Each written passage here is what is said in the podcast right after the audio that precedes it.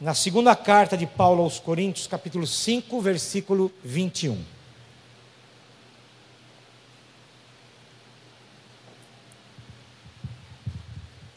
Segundo aos Coríntios 5, 21. Esse versículo ele, ele tem por tema a justiça de Deus. Cristo, justiça de Deus. E esse é o tema da nossa reflexão nessa manhã. Aquele que não conheceu o pecado, ele o fez pecado por nós, para que nele fôssemos feitos justiça de Deus. Esse texto, ele se refere a Cristo duas vezes, se refere a Deus duas vezes, embora os sujeitos, né? quem é professor da área de português aqui de gramática, nós vamos entender que o sujeito aqui está oculto, mas está presente no contexto. Aquele Jesus que não conheceu o pecado, ele, Deus, o fez. Fez Jesus, tornou Jesus pecado por nós. Nós somos o objeto desta ação de Deus em Cristo, para que nele, Cristo, fôssemos feitos justiça de Deus. Então, esse versículo, ele é extraordinário. Talvez essa expressão seja até não muito bem é, apropriada à palavra de Deus, porque a palavra de Deus, toda ela é extraordinária. Não há nada na palavra de Deus que não nos surpreenda, nos maravilhe, porque é a revelação, é aquilo que saiu da boca do Senhor para as nossas vidas. Então toda a palavra de Deus, ela é maravilhosa. Mas esse versículo, e o apóstolo Paulo, ele tem um dom peculiar de sintetizar o evangelho em poucas palavras. Às vezes, um versículo dos escritos paulinos consegue sintetizar toda a grandeza, toda a profundidade do Evangelho. Poucas, mas poderosas palavras. E elas apontam para uma necessidade urgente, talvez a maior necessidade humana: justificação. Você pode falar aí com você mesmo? Justificação. justificação. E justificação talvez seja um dos instintos básicos do ser humano: justificar-se. Então, quando nós vemos a história da criação, no princípio da humanidade, quando Deus criou o homem, depois do homem criou a mulher, criou a mulher para o homem, mas também a Bíblia fala que Deus fez o homem para a mulher. O homem estava lá no jardim, aparentemente não havia nenhuma necessidade. Mas Deus olhou para o homem e viu que ele estava só. Na verdade, o homem tinha uma necessidade. E esta necessidade Deus supriu, criando a mulher. Agora o homem está completo, porque ele tem uma auxiliadora, ele tem uma ajudadora, ele tem alguém que lhe corresponda. Ele está pleno, ele está completo naquilo para o qual Deus o havia criado.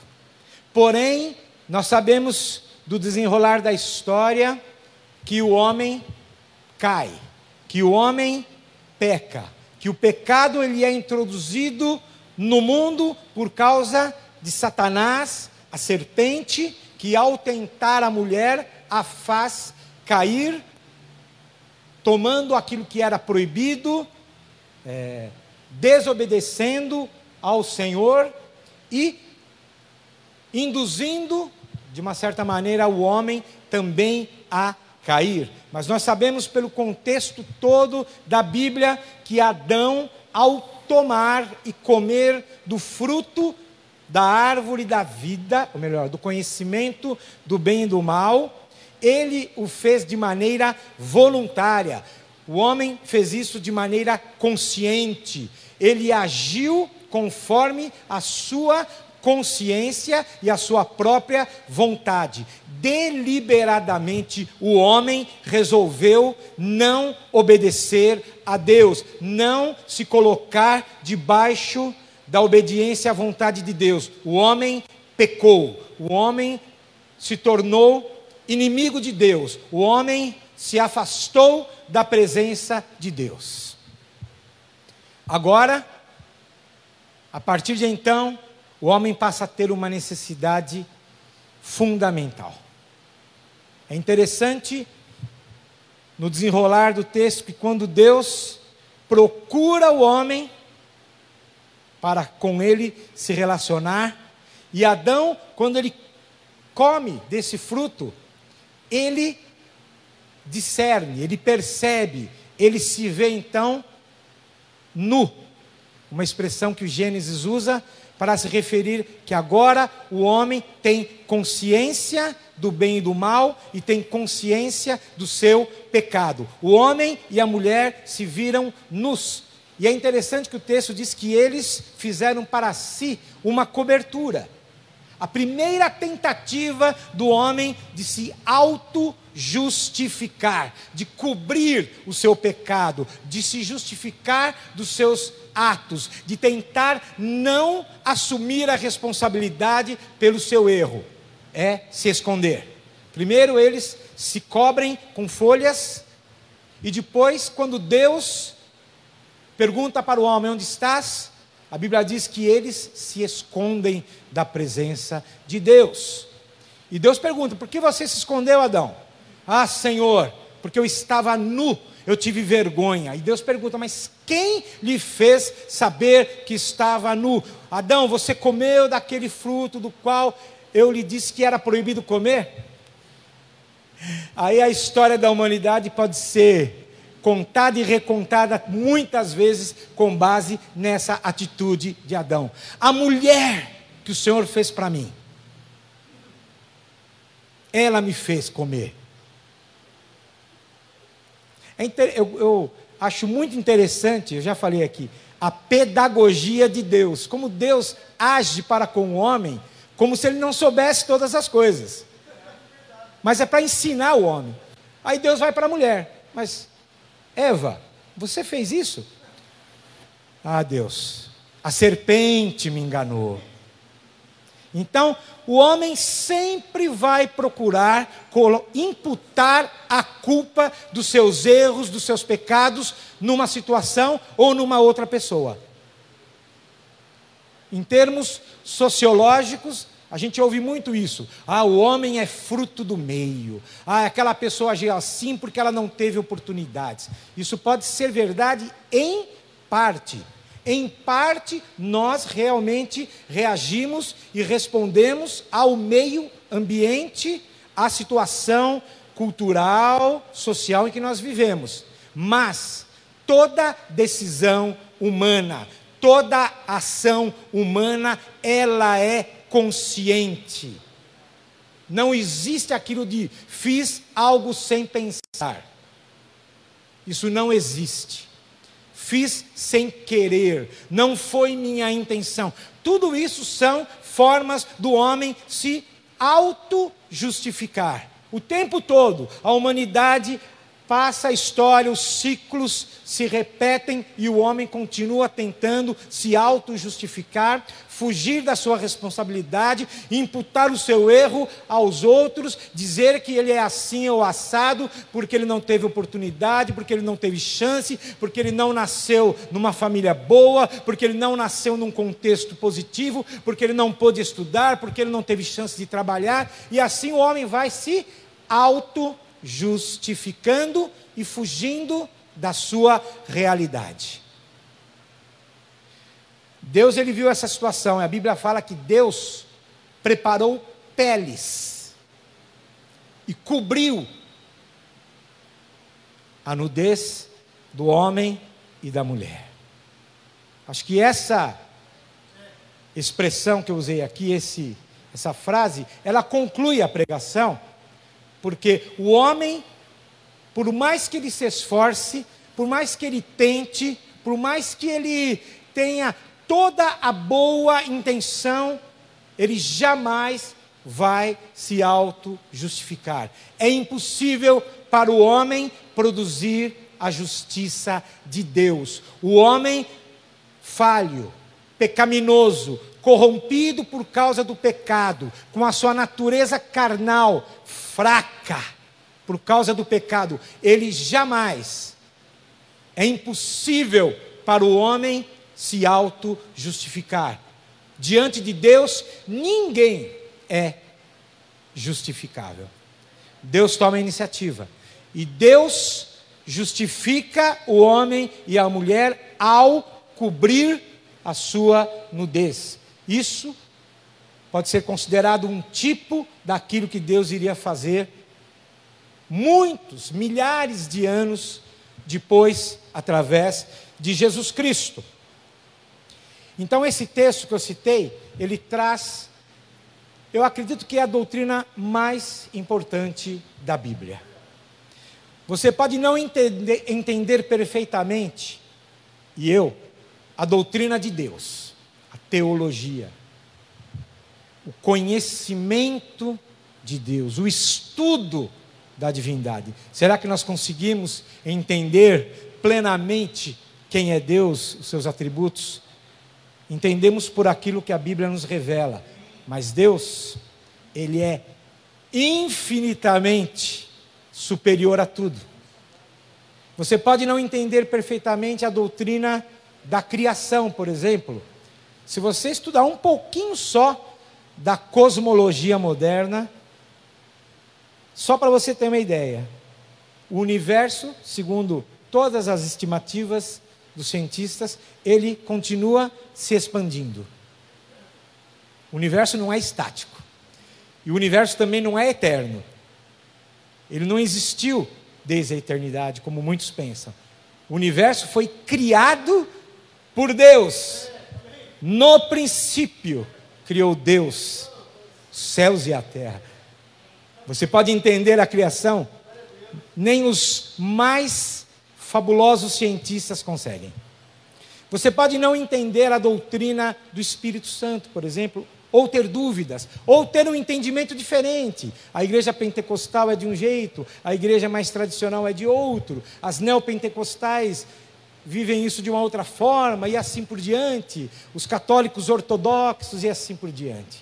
A doutrina dos últimos tempos, a chamada escatologia, é tão confuso o Apocalipse, tem tantas vertentes de, de interpretações, nós ficamos confusos.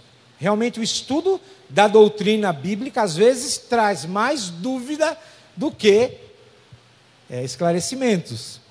Porém, amados, nessa manhã, você que está me ouvindo, você não pode ter dúvida alguma a respeito desta doutrina chamada justificação, porque ela é um ato divino.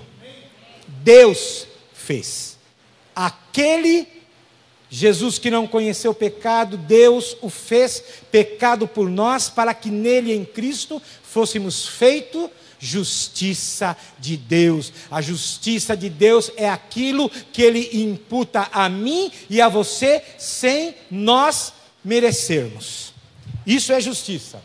E quando nós vamos para o livro, para a grande epístola de Paulo aos Romanos, talvez a, alguns teólogos dizem que ela é a catedral da doutrina e da fé cristã, e no capítulo 3, o apóstolo Paulo faz umas declarações contundentes, umas declarações tremendas, que nos deixam muitas vezes é, num estado de, de angústia, porque ele diz, lá no capítulo 3, ele fala do pecado: não há um justo, nenhum sequer, não há quem entenda a Deus não há quem busque a Deus. Todos se extraviaram. A uma se tornaram inúteis. Não há quem faça o bem. Nenhum sequer.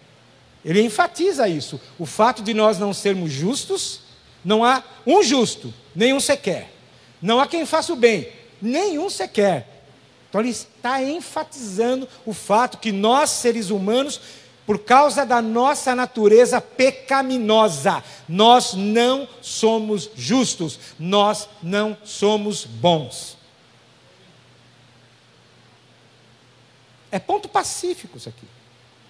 Além de não sermos justos nem bons, nós, por causa da natureza corrompida, não entendemos a Deus, não buscamos a Deus e nos desviamos. Assim é a nossa condição. Depois, lá na frente, no capítulo 3, versículo 23, Paulo diz o porquê disso. Porque todos, todos pecaram, todos, e destituídos estão da glória de Deus. E o salário do pecado, mais à frente, no capítulo 6, no versículo 23, ele vai dizer: a consequência disso tudo é morte. O salário do pecado é a morte. Mas nesse ponto, Paulo não nos deixa sem esperança, porque no capítulo 3, você se afunda. Você se afunda no pecado, você se afunda cada vez mais na sua condição de miserabilidade, e isso vai percorrendo a carta de Paulo aos Romanos, mas no capítulo 6 ele nos dá um alento. O salário do pecado é a morte, mas o dom gratuito de Deus é a vida eterna por Cristo Jesus, nosso Senhor. Oh, aleluia! Mas Paulo não fica satisfeito, e no, vers... no capítulo 7, ele vai dar agora o seu depoimento pessoal. Ele vai falar da miserabilidade do homem, mas do ponto de vista dele mesmo. Miserável homem que sou. O bem que eu quero fazer eu não faço, mas o mal que eu não quero, isso eu faço. Espera aí, então parece que ele não tem a intenção de fazer o mal? Não. Na verdade, Paulo está dizendo que dentro dele, a sua própria natureza carnal, pecaminosa, luta contra a sua consciência moral.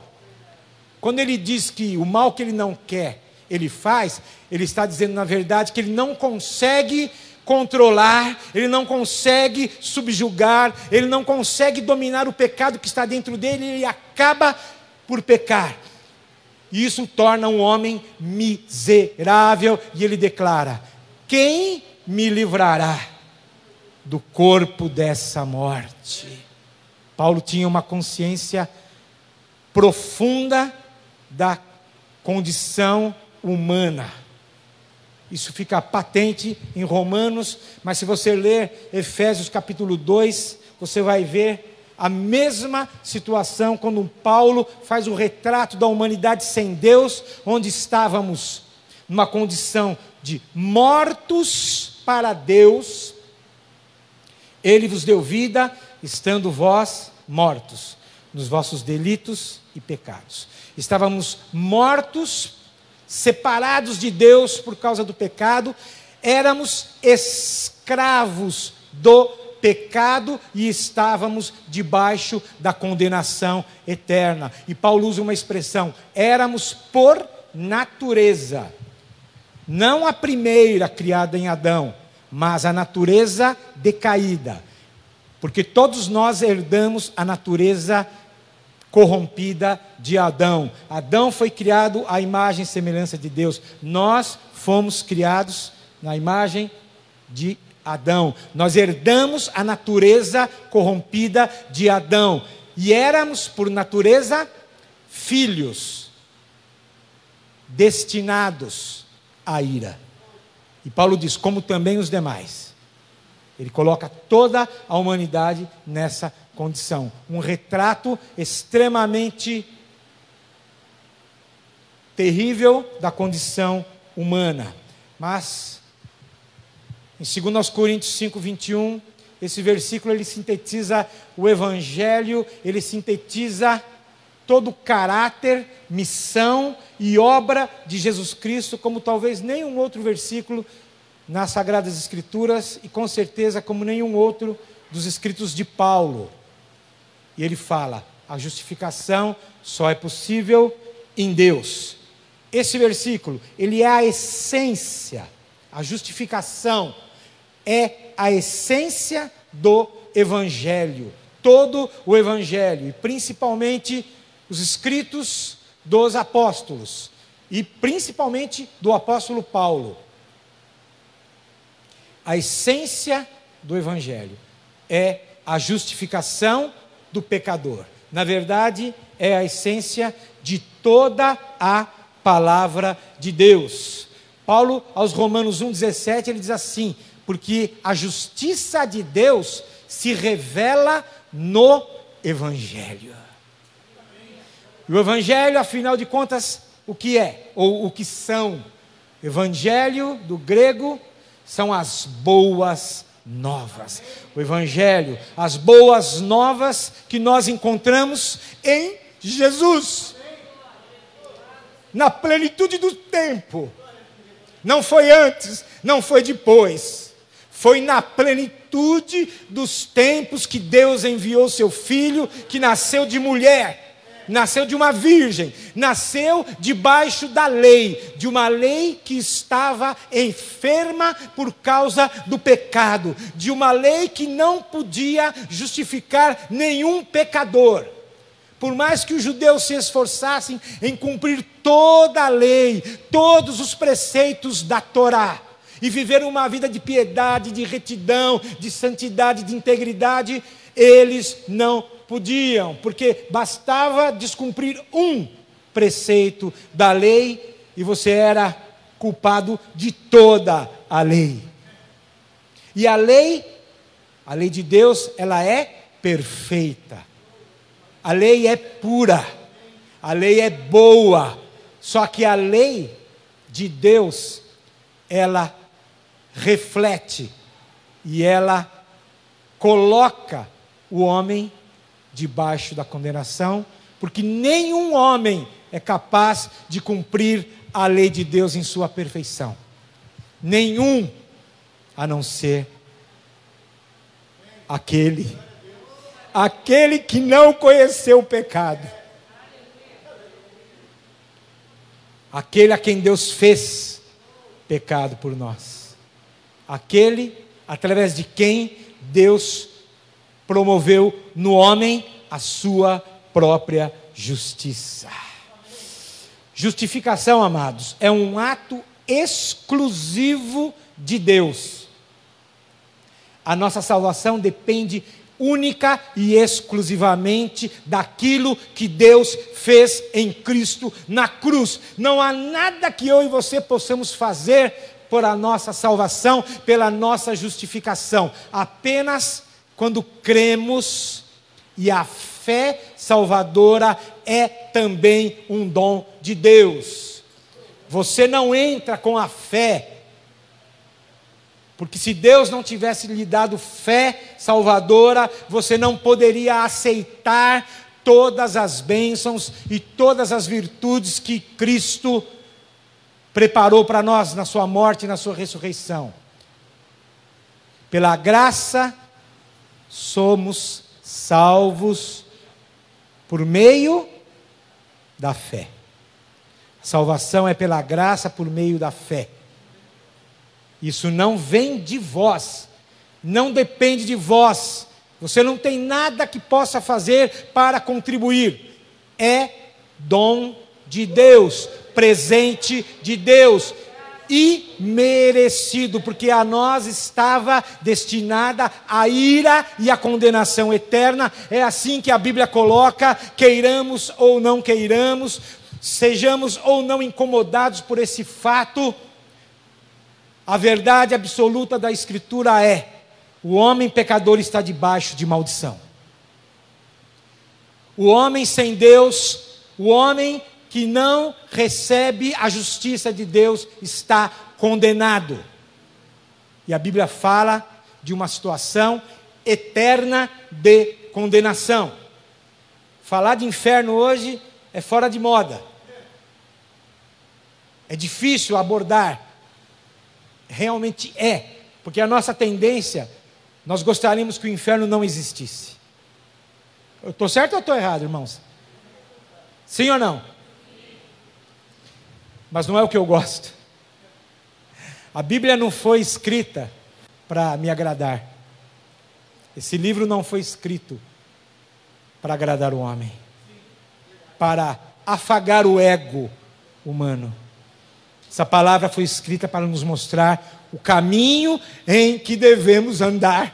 E o caminho de Deus ele é perfeito, mas o caminho de Deus ele é difícil. O caminho de Deus é na tormenta, na tempestade. O caminho de Deus é estreito. É assim que, que a Bíblia coloca, amados. E por que é assim? Talvez para que nós entendamos um pouquinho do preço que Deus teve que pagar quando Ele tornou Jesus pecado por nós.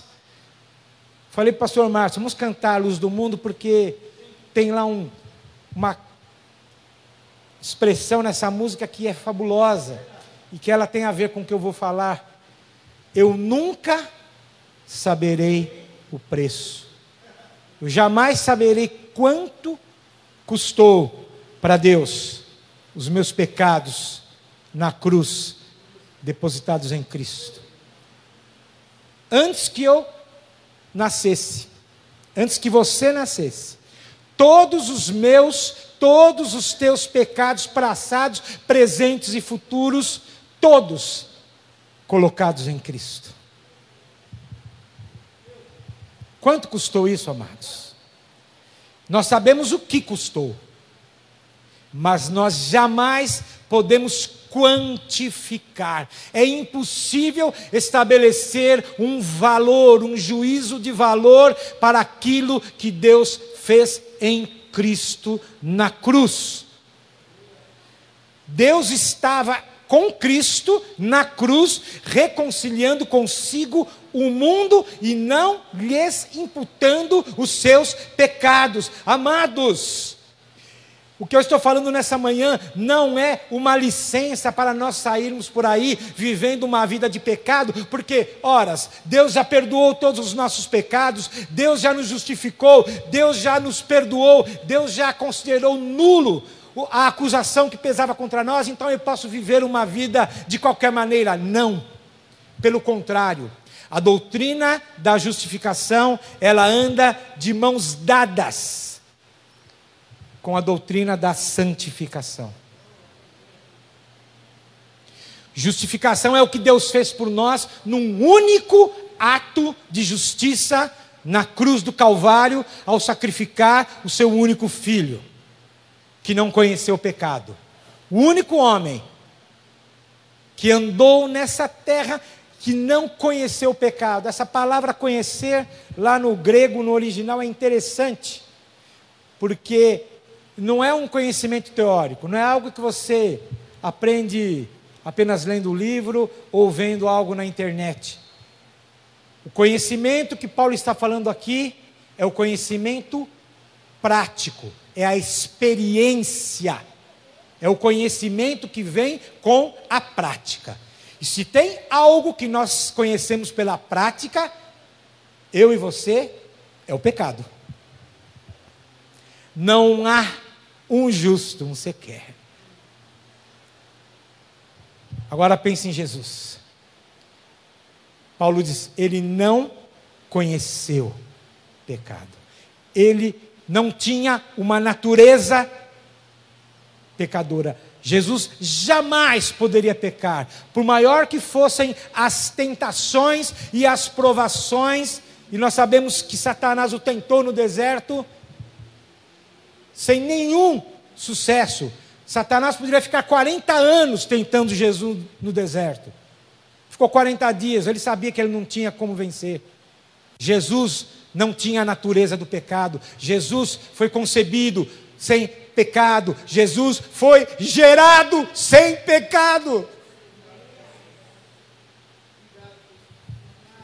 Uma das primeiras controvérsias da igreja, lá no século IV, que gerou um concílio chamado Concílio de Nicéia, porque teve um presbítero chamado Ário, que ele falou assim: não, Jesus não é Deus. Jesus não tem a natureza divina. Essa doutrina, ou esse ensino errôneo, herético, ficou conhecido como arianismo.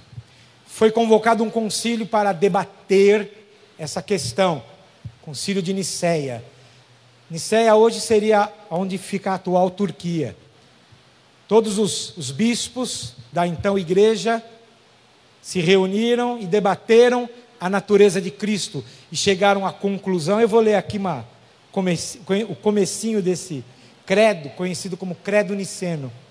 Creio em um só Deus, Pai, Todo-Poderoso, Criador dos céus e da terra, de todas as coisas visíveis e invisíveis.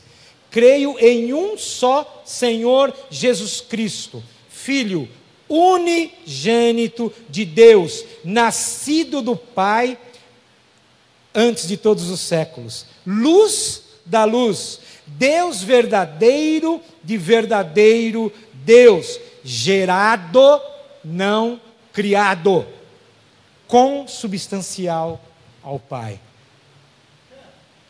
Deus verdadeiro de verdadeiro Deus. Jesus é verdadeiramente Deus e ele tem a sua origem em Deus. Ele foi gerado, não criado. Jesus ele subsiste eternamente. Ele era um com o Pai na eternidade. O Verbo estava com Deus. Ele não foi criado, ele foi gerado. A carne, a natureza humana, carnal de Jesus veio ao mundo no momento da história da humanidade que Paulo chama de plenitude dos tempos. Ali Jesus foi gerado, mas ele não foi criado, ele é consubstancial, ele tem a mesma natureza, a mesma essência. Ele não é um ser divino. Tem tantas religiões por aí que tratam Jesus com, com respeito, com reverência. Mas Jesus, um ser divino. Jesus, um ser de luz. Não. Ele não é um ser de luz. Ele é a verdadeira luz. E João, lá na sua, no seu evangelho, diz: a verdadeira luz que vindo ao mundo ilumina todo homem. Ele não é aquele que tem a natureza divina. Nós temos a natureza divina. Quando nós somos gerados regenerados em Cristo através do sacrifício de Jesus, do seu sangue que é aplicado sobre nós, da justiça de Deus que é aplicada sobre nós, nós somos regenerados, o nosso espírito passa a ter vida, a nossa essência divina, o sopro divino que fez o homem ter uma natureza espiritual, é a nossa essência divina. Nós somos nós temos a, a essência.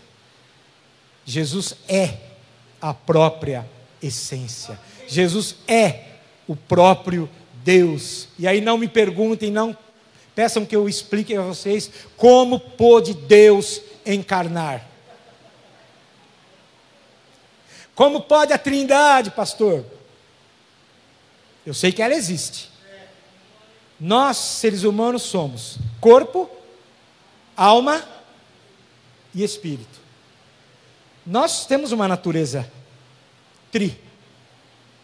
Deus também tem. Para mim basta. Eu vou entender isso lá na eternidade, amém?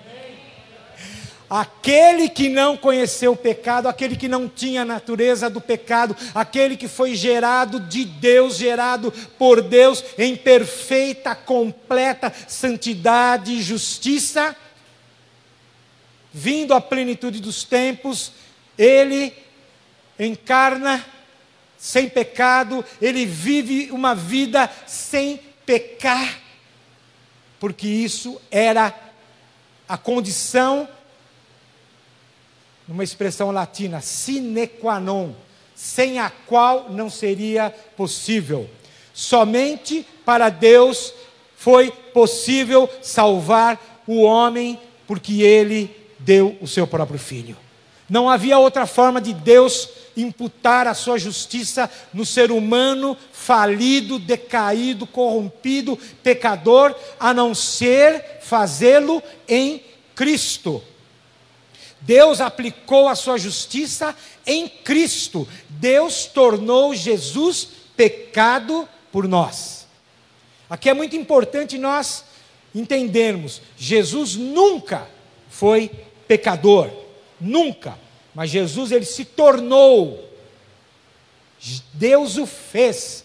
A palavra lá no, no original, Deus fez isso em Cristo. Jesus se tornou pela vontade e pelo propósito soberano, eterno de Deus, ele se tornou pecado por nós. A carne de Jesus, a natureza de Cristo, totalmente sem pecado, ela recebeu todo o pecado da humanidade. Quando Paulo declara lá no capítulo 8 aos Romanos, o capítulo 8 é o é o ápice de toda a escrita de Paulo aos Romanos. E ele começa fazendo uma conclusão de tudo isso. Ele fala: Agora, pois, depois que ele descreveu toda essa situação do homem sem Deus, da natureza corrompida, da miserabilidade da condição humana, aí ele conclui dizendo: Agora, pois, nenhuma condenação há para os que estão em Cristo Jesus. Eu falo por mim, mas eu creio que a maioria pensa assim. Nós gostaríamos que essa verdade fosse aplicada a toda a humanidade. Porém, ela só é verdade para aqueles que estão em Cristo Jesus. Nenhuma condenação há. Sabe por quê? Porque Ele condenou o nosso pecado na carne de Jesus. O profeta Isaías, quando ele traz essa profecia no capítulo 53, ele diz assim: que Deus agradou ao Senhor fazê-lo enfermar. Mas será que Deus teve prazer no sofrimento de Jesus?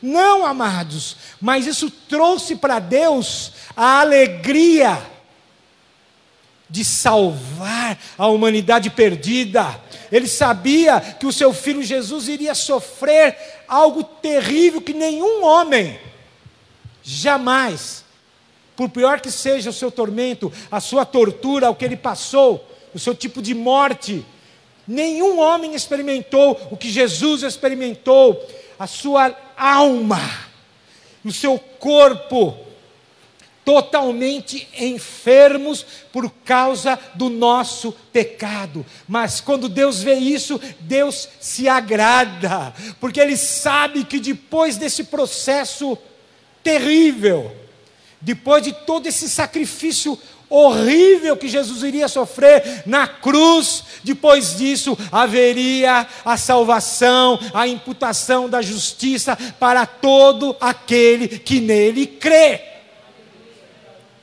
Se eu e você, se nós estamos em Cristo, nós podemos dizer: nenhuma condenação há. Nenhuma condenação há. Porque agora não tem uma lei de pecado agindo em mim. A lei do pecado e da morte agia em mim, mas agora tem uma outra lei essa lei se chama Lei do Espírito da Vida, que em Cristo nos libertou da lei do pecado e da morte. Aleluia! Oh, glória a Deus! E Paulo ele completa essa ideia no capítulo 8 de Romanos dizendo assim, ó: Porquanto que fora impossível a lei no que estava enferma pela carne, isso fez Deus enviando seu próprio filho em semelhança de carne pecaminosa. Semelhança. Apenas na aparência, porque Jesus tinha a natureza humana. Como também foi negado em outro momento, da história da igreja. Alguns diziam que Jesus era somente divino, que não, tem, não tinha um corpo humano. Outros, como Ário, diziam que Jesus era apenas humano, não era Deus, apenas filho de Deus no sentido geral. Isso foi séculos de debate para entendermos que Jesus, ele tem uma dupla natureza humana, divina, ele é 100% humano, e isso não tira nada da sua divindade, porque ele é 100% divino, e nele habita corporalmente a plenitude da divindade. Jesus é Deus, Filho de Deus, sem pecado. E por ser o Filho de Deus sem pecado, ele pôde se oferecer pelo meu e pelo teu pecado, para que nele nos tornássemos justiça de Deus. Este, eu vou concluir agora, amados, é o cerne, é o centro do Evangelho. Jesus, o Salvador sem pecado, tomou sobre si os nossos pecados para que possamos ter a justiça de Deus. Você pode estar perguntando, mas o que a justiça de Deus produz em mim na prática? O que toda essa doutrina, toda essa teologia significa para mim na prática? Só uma coisa já bastaria Justificados, pois, pela fé, Romanos capítulo 5, temos paz com Deus. Sabe o que significa ter paz com Deus, amados? Que nós não somos mais inimigos de Deus como éramos outrora. Nós estamos reconciliados com Deus. Isso já basta para você? Para mim basta. Agora, a nossa vida aqui Vai ter momentos bons, momentos maus? Sim. No mundo tereis aflições? Sim. Mas tenham um bom ânimo, porque Jesus disse: Eu venci o mundo. Nós vamos vencer tudo aquilo, amados, porque nós temos paz com Deus, nós estamos justificados diante de Deus, não há mais condenação sobre nós, não há mais por que viver espírito de culpa, remorso, não há mais por que viver e não se perdoar por este ou aquele pecado. Você e eu, a igreja de Cristo, ela é livre. Se o Filho vos libertar, verdadeiramente sereis livres. Libertação não é política, libertação não é fazer uma revolução, não é fechar um congresso, não é ter um golpe militar. Isso é história, pode estudar história, amados. Nenhuma, nenhuma revolução social e política ela produziu o que ela prometeu.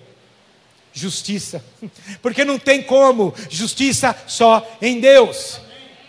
Deus é a verdadeira justiça. E nós já gozamos, já desfrutamos dessa justiça aqui.